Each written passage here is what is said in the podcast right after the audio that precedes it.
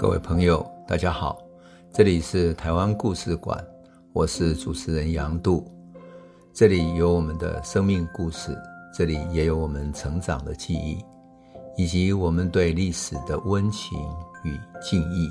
欢迎您收听。各位朋友，大家好，我们上一集讲到于清芳事件里面，哈，呃，于清芳的个人资历是作为碾米厂。碾米厂在地方上有非常重要的一个社会关系，甚至于有它的社会经济的滋生啊。可仅仅是这样还不够的，因为他还需要更多的知识上的奥援。所以呢，他就开始联系一个叫罗俊的人。那罗俊这个人是谁呢？他本来在家乡，在台中中部的这一带哈，他是云林虎尾的人，后来到中部那边去开私塾教学生。他的兴趣非常广泛哈。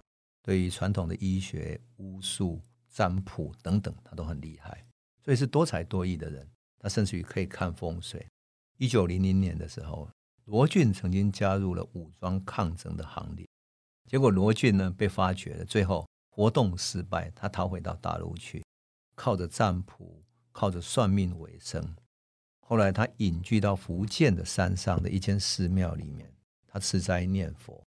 到了一九一四年八月的时候，有一个姓陈的台南人偷渡到厦门来访问他。他告诉他说，余清芳正在台南筹备武装抗争，希望他能够回来台湾参加。换言之，罗俊像一个隐士一样，本来隐居了，可是被他说动了。他准备带着他的信仰，乃至于他医药占卜、看风水的各种能力，乃至于。他结识了各方奇人异士的这些人，要回来台湾跟他碰面，来帮忙。所以他答应他什么？他要带一些人回来，包括了能够做法的红姑，乃至于做法的道士等等的，要回来帮忙。这就是罗俊。可惜的就是说，罗俊后来没有能够啊起到什么作用，反而是变成一个破口。当然，交八年事件里面有一个最重要的人，叫做江定。噍吧哖那里有许多姓江的，这个江定就是噍吧哖江家很重要的一个人。据说他身材魁梧，面貌俊秀，为人非常的侠义，有点大侠的风格。一八九九年的时候，他在跟同村庄的一个村民发生冲突的时候，把对方打死了，他变成通缉犯。结果呢，他就退隐到山上去躲藏起来。结果躲藏的时候呢，哎，居然日本警察不知道为什么。认为他在山上发生意外死掉了，所以就取消了他的通缉。结果这个江定呢，居然就这样子安然无事的过了这个劫难。好，到了一九零零年的时候，江定曾经率领四五十个人跟日本的军警呢开始展开反抗的游击战。在火拼的时候，他安然无事的回到山上。结果日本警察查知说啊，原来江定。他藏在台南的南化乡这个地方，所以出动了警察呀、啊、壮丁啊、保甲等等去围捕他，当场击毙了两个人。打死之后，有人去辨认，居然有一个村民辨认说，中间有一个人是江定，于是确定他死了。可是其实他没有死，所以我就在想说，江定是不是人缘非常好，非常侠义？所以村民在辨认的时候，故意要掩护他，把他说他死了，结果他没有。这个时候啊，其实江定呢有一个儿子叫江连哈，他就跟他儿子江连怜爱的怜，两个逃到山上去了。他在哪里呢？在台南的后觉子山，用闽南话讲是奥库拉山哈，躲在那里。躲在那里之后，他结合了许多的人，那里又靠近原住民的地方，在甲仙乡那一带哈。所以结合了在地许多爱涌县的人，好几十个人，慢慢成为一个小小的王国、小小的势力集团。后来于清芳要展开交八年事件的时候，就来联络上他了。所以一九一四年八月的时候，于清芳曾经跟江定约在一个叫林吉的人他家里面会晤。听说两个人一见如故，侠客见侠客，互相商讨未来的起义的大计。这就是里面最重要的一个人江定，因为事实上江定是最后逃亡最久，而且力量最强大的。当然还有其他地方要连接起来，除了罗俊在台中之外呢，他也连接到南投，因为南投林奇普曾经发生过抗争的事件。南投这一带跟噍吧哖这一带一样，他们的山地的土地都被日本政府给取走，变成国有地了，所以他很难生存。因此，我们说，在这一次事件里面，最重要的仍然是日本殖民政府所建立起来的这样的一个政策，它对民间所造成的剥削伤害，使得大家开始决定起来要抗争。当然，我们也必须看到教八年这个地方哈，有一些特别的民情跟民性，因为它接近原住民的地带，是山地地带，所以很容易躲藏。很多时候，从清朝各种民变开始，包括朱一贵、林爽文，我们都还记得嘛。他每一次出事情，清朝政府一追击，他们会躲到山地里面去。而台湾的山地，事实上清朝政府进不去。那么，同样的哈。到了这个时期，其实这些地方的民情民性都还是非常强悍的。我们知道，在英国曾经驻高雄有一个很重要的人叫毕其林，他是一个呃英国海关的一个官员，他曾经来到这里。那毕奇林在他的书里面居然记载什么？说噍吧哖这个地方的小朋友的玩具哈，居然有一些枪支啊、刀子啊、弓箭，所以小朋友从小就在玩这个东西了。这是非常有趣的地方。那么，至于说于清芳为什么作为从西来安开始起义呢？因为西来安本来啊，它不是一个斋堂，也不是一个銮堂，它是一座瘟神的庙。西来庵是从台南台南市区的白龙庵所分出来的一间庙。可是它分出来的庙里面呢，是五福大帝，这五福大帝其实就是五个瘟神。瘟神就是保佑老百姓不会受瘟疫所苦，所以是五个瘟疫的使者来保护他们。想不到西来庵在交八年这个地方，因为靠近山区，有许多瘟疫，所以反而比台南市的那个原来的庙还更加兴旺。庙宇我们都知道，在台湾的乡间有很重要的作用。第一个，它是民间互相帮助的力量。你如果你碰到困难的时候，你到庙宇来，庙宇的人会给你一些互相的帮助。以我个人来讲的话，哈，我的祖先从大陆移民到台湾的时候，曾经碰到过很大的困难，可是他们逃到乌日去，在被追杀总是有一个过程，哈，就不讲个人。但是我们到乌日，居然乌日的庙宇给了我们杨家的祖先一块小小的耕地，让他们靠着庙宇的那块耕地存活下来。最终，我们家族住在台中的乌日，就是因为那个庙宇的关系。所以庙宇在台湾的民间，特别是在移民社会里面，它是很重要民间互助的力量，帮助困苦的人，帮助受难的人，让他们可以生存下来。这种民间互助很重要的支柱。第二个，移民本来就是每一个人都无依无靠嘛，所以庙宇是一个依靠跟安全的支柱。那再来呢？事实上，在移民社会里面，不一定每个地方都能够找到医药，能够找到谁能够治疗你。可是庙宇里面往往会聚集着懂得医药、占卜、符咒等等的，通过这些医药、占卜、符咒、风水等等的这些类似于医术的人，懂得符咒的人来医疗大家。事实上，这就是一个你说它是心理治疗也好，或者真正的物理治疗也好，总之它是一个医药跟心理治疗的一个很重要的所在。当然，它也可以通过各种仪式把大家团结起来。在于清芳事件里面，很重要的一个仪式是什么？于清芳可以占卜，然后他伏击的时候，他身上有一支笔，他们叫做鸡笔。那个鸡笔可以像写符咒一样，写下各种诗词，代表上天的指示。乩笔或者说这种上天降下来的旨意，通过于清芳来传达出来的旨意，对于激起民间来共同参加反抗，是有非常大的作用的。这就是西来安在整个事件中的角色。当然，最重要的是刚开始的反抗，那么需要一个很重要的宣传。那个宣传就是说，末世来临的时候，我们该怎么办？所以于清芳给大家的说法是说，当末世来临的时候，你如果相信了我们，我们会给你一个符咒。那这个符咒呢，会保佑你。可是你要这个符咒长期的保佑你，你要吃素。第二个呢？当我们要起义的时候，我们共同记起你要来参与，所以参与的人参与到这个千禧年受保佑的、受救世主保佑的这些信众呢，他要拿着符咒同时要登记他的名字，把名字登记下来之后，未来的救世主才会保佑你。传说里面说，日本警察曾经在庙宇的神像底下找到了一个名册，那个名册记载了一千多个人。事实上，参与这个起义的名册里面的名字有一千四百多人，你就可以想见参与这整个活动、登记到这个未来救世主的名册里面的人员是多么的多。当然，最重要是给一个说法，这个说法是让大家共同起义的一个很重要的宣传的说法。说法是什么呢？他说：“日本统治台湾二十年，到一九一五年已经二十年，气数将尽。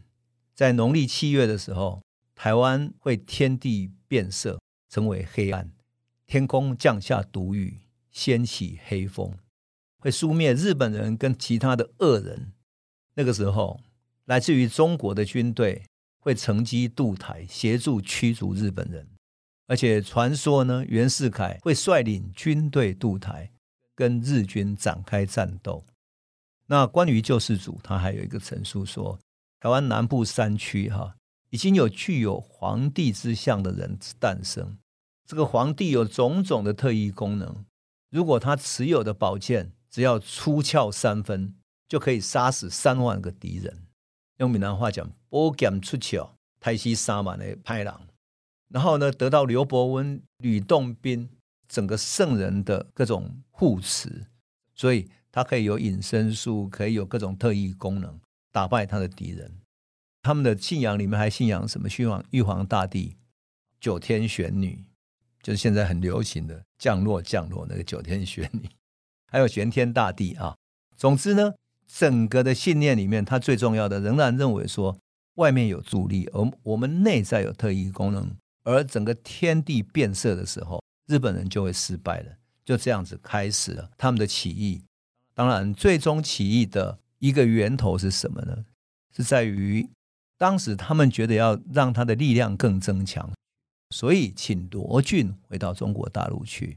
可是罗俊因为当时年纪已经大了，六十一岁了，所以罗俊就没有回去中国大陆。他请了一个人，啊，叫苏东海的这个。那苏东海跟三个伙伴，他们结伴，在一九一五年四月的时候，要去中国大陆去请更厉害的能做法的道士啊，还有另外一个叫做红毛姑，就是红头发的一个道姑，要来回来做法，乃至于请一些奇人异士想要过来帮忙。结果他们要从台湾从台中坐船出去的时候，船开到基隆。想不到台中这边居然日本的情报单位撤资，他们带着钱要去请这些人过来，所以就通知了基隆港那边把他们拦截下来。朱东海这三个人被拦截下来之后，关到监狱里面去了。在监狱里面，他碰到一个日本浪人。这个日本浪人呢，居然是说，因为他犯了罪，因为嫖妓罪等等的。结果日本浪人表示对他们的同情，非常同情他们。好。这三个人想说：“那我们既然被关在这里，我们关在这里的讯息总是要让外面知道。那我们也希望大陆那边的人也知道，所以他们就写了三封信，跟这个日本浪人说：‘你反正是嫖妓，你很快就可以出去，你帮我们寄三封信好了。’哪里知道一转头，这个日本浪人把这个信交给日本警察，这个警察一查他的脉络就清楚，他要寄给谁？三封信寄给三个人，就把他们三个人逮捕。逮捕之后再一查。”事情麻烦了，他们就马上去把罗俊逮捕了，因为罗俊就是真正在最后主持的人。好，罗俊一逮捕的消息一传来之后，于清芳、江定他们在交八年这边知道大事不妙了，所以立即发动起义。本来他们的起义时间是一九一五年农历七月，也就是国历的八月左右，结果他们只好在六月份的时候就开始起义，先发动起来了。就这样子呢，这一起义呢，他们先攻打日本的警察局，特别是警察有很多民怨，而警察局又散布在许多个地方。正如同我们曾经在嗯简娥的故事里面讲到，他们攻打了交八年的警察局，而警察局的人又很少，所以他们就一路攻打进去了。这攻打进去之后，最后他们攻打了许多个地方，从一个警察局打到一个警察局，而他们的行踪又很难被料。为什么？因为他们是伏击的。按伏击之后，神明指示要去攻打哪里就攻打哪里，所以日本的军方就很难去防备，说他今天会攻打哪里。最后，他们只好发动大军，发动大军到每一个他们攻打过的地方、存在过的地方，去把整个村庄打下来。所以啊，于清芳在整个事件里面曾经攻打过的那些村庄，包括交八年、包括竹崎等等的这几个地方，都非常的惨烈。为什么？因为日本派了山炮，派了这些军队进去攻打，他不再只是警察，而是派军方的部队用大炮进去轰炸。我们现在能够看到的噍吧哖事件的那些老照片哈，你就看到，其实那本来是一个街道。那街道里面的那些建筑都是用石头建的，非常坚固的房子，被他们炸平了。然后日本人留下他们军人站在那个炸平的房子前面耀武扬威的样子，就是他们对于噍吧哖事件的纪念。当然，他们把它炸平之后，其实这些噍吧哖事件的参与者仍然在到处逃亡。最后，他们开始悬赏，在噍吧哖附近，在攻打中逮捕了于清芳。于清芳跟其他人被逮捕之后，将定这些人就逃往了更更深的深山去了。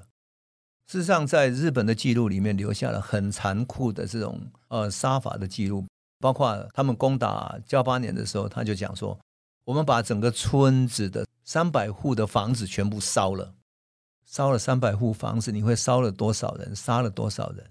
你可以想见吧。如果一户人家是四个人口的话，一千多个人，对不对？”所以这只是交八年，它还不包括其他的村庄。这一次一起参与起义的村庄有十五个，所以一个一个连接过去是这么的严重。还好最后是江定，江定一开始的时候跟他儿子江连，那江连一开始就牺牲了。为什么？因为他儿子看到有一个日本警察在修理一个那个被剪断的电线，他爬到了电线杆上面去。他觉得他可能会是来攻打他们的一个前哨等等的，他儿子就开了枪，想不到那个日本警察旁边还有一个守卫的，对着江定的儿子开枪，他儿子就被打死了。江定当然非常愤怒，就带领其他人继续攻打。最后江定带着的其他人逃到深山里面去，逃到他原来的躲藏的那个他的老巢去了。那个老巢在深山里面，而且在地的许多农民会帮助他，所以。他就这样子躲在那里面，一直到一九一六年的时候，一九一五年呢，那些人的判决等等都抓了。当然，那些死伤太多了。呃，日本说他们判决死刑的才八百多个人，事实上他们抓了一千多个人判决死刑吧。事实上他是抓到的。如果在所谓临时法院在地方上处决，甚至于在地方上立一个旗杆，对在地的青少年进行扫射杀死的，那更加不在话下。否则的话，台南怎么可能发现三千具的尸骨在同一个地方呢？三千具多少人？所以日本对于噍吧哖事件的处置是非常残酷的。那江定是最后在一九一六年的时候哦，你知道日本怎么处理吗？他处理到把在地的一些女人、小孩都抓了，逼迫他们到山上去，去劝江定出来投降。如果你不能劝他们出来投降，以后你们也死定了。而且让这些妇女小孩带了七天的食物进去，所以当时的记录里面死了许多的小孩子，就因为这样半路上饿死的。最后江定当然受不了，他觉得让附近周边的村民那些富人，你看富人都是寡妇跟小孩，多么舍不得，他出来投降，而且劝降的时候还说你绝对没有事，所以他出来了。出来之后，他住到一个朋友的家，表面上没有事。可是日本警察监视着他，看他跟谁联络。等到看到时间差不多，过一个礼拜之后，就把他逮捕。逮捕之后，过了一个礼拜之后，就枪决了，就把他杀了。整个日本在噍吧哖事件里面逮捕的人，许多人啊，特别是处死刑的人都处处绞刑嘛，处绞刑。一九一五年发生的噍吧哖事件啊。其实代表台湾对日本的武装反抗走向现代性的社会运动的反抗的一个转捩点，在这个转捩点上呢，台湾人终于体悟到武装是无法跟日本对抗。当然，最重要的是噍吧哖事件是一个总结，这场总结呢，总结了台湾和日本，特别是。呃，日本的资本主义化之后对台湾所形成的影响，乃至于对台湾整个命运的影响，它仿佛是一个中间点。那个中间点意味着台湾自此之后会走向另外一个时代性的反抗。于是我们会看见文化协会，看见农民运动，看见更多人的不同的命运。所以，当我们把噍吧哖像解剖一样的很细致的去讲它的时候，我们看见里面的人，里面的生命故事，里面的生命的延续。我们不仅仅看到台湾人的反抗，也看到一个日本警察的小孩汤德章。我们也看到传统的道教的信仰、法术、思想等等交汇在这场事件里面。它不仅仅是一件起义的抗争，而是代表了许多不同的思想，从传统的道教的宗教信仰，甚至于被视为迷信的信仰，一直走向要现代性的信仰，乃至于对大陆革命的期待。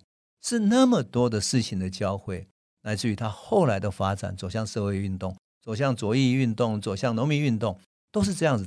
它仿佛是一个转捩点，是过去的一个总结，一个悲剧的总结，但也是一个新时代的开端。我想，我们今天就先讲到这里，谢谢。这里是台湾故事馆 Podcast，我们每周一、周五会固定更新。新的台湾故事，请随时关注台湾故事馆粉丝页，按赞并分享。最后，我们工商放松一下：若你对本节目有兴趣，可以购买纸本的《有温度的台湾史》，更方便您阅读。本节目由中华文化永续发展基金会制作，连震东文教基金会赞助。